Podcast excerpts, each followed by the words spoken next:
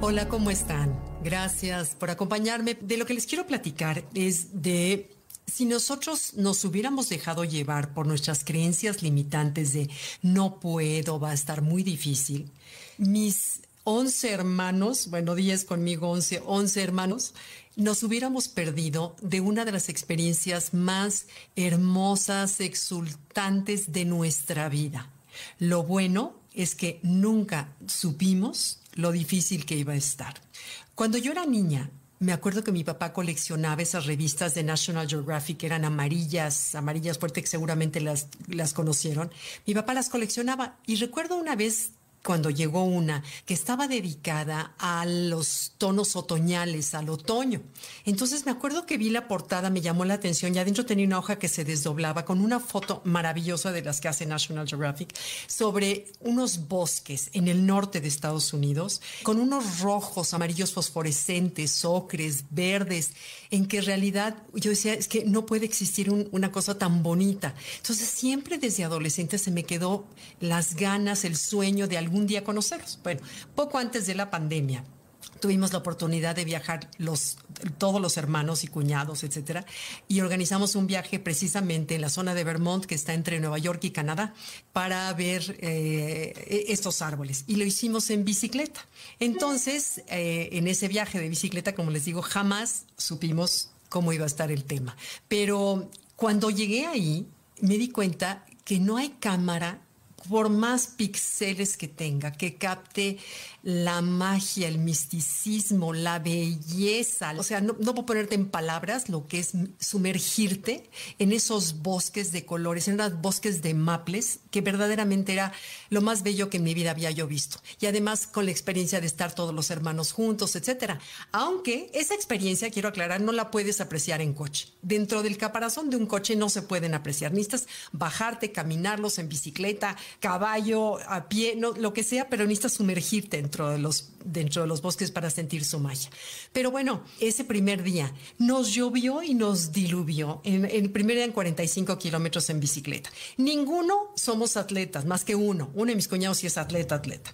Bueno, esos que hacen, ya sabes, maratones y etcétera. Pero el resto somos de los normalitos, pero no nada profesional. Bueno, eran 45 kilómetros en un diluvio absoluto pero eso realzaba más la belleza del, lugar. Pero no le hicimos caso, estuvimos felices y al día siguiente despejó el día por completo, estaba precioso, era un sol esplendoroso, pero no sabíamos que nos íbamos a topar con subidas de 15 y 20 grados de inclinación.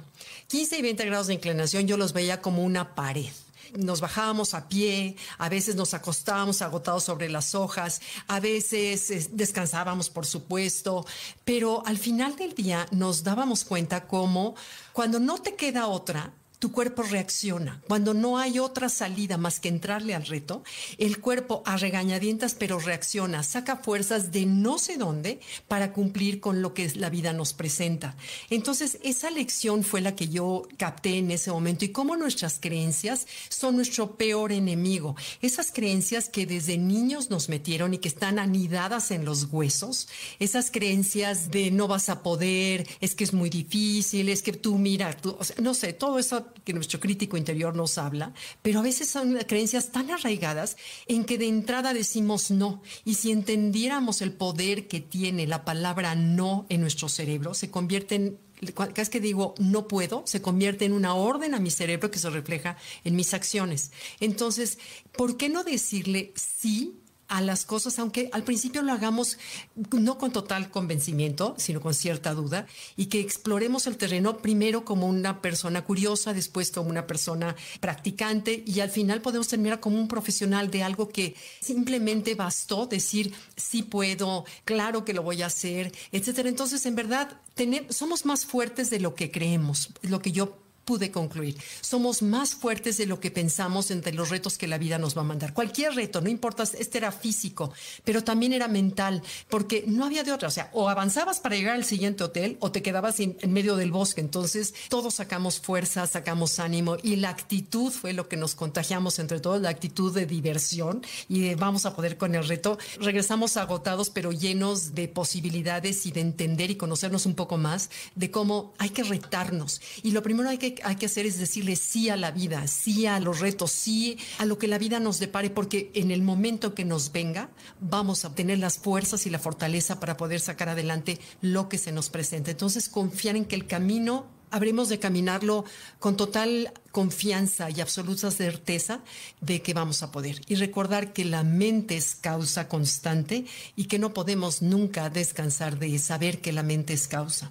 Entonces, bueno, conclusión, las creencias son nuestro peor enemigo y quitémonos el no a la vida y digámosle sí a todo lo que se nos presente porque vamos a encontrar las fuerzas para lograrlo. Gracias y gracias por sus comentarios tan lindos. Muchas gracias. Bye.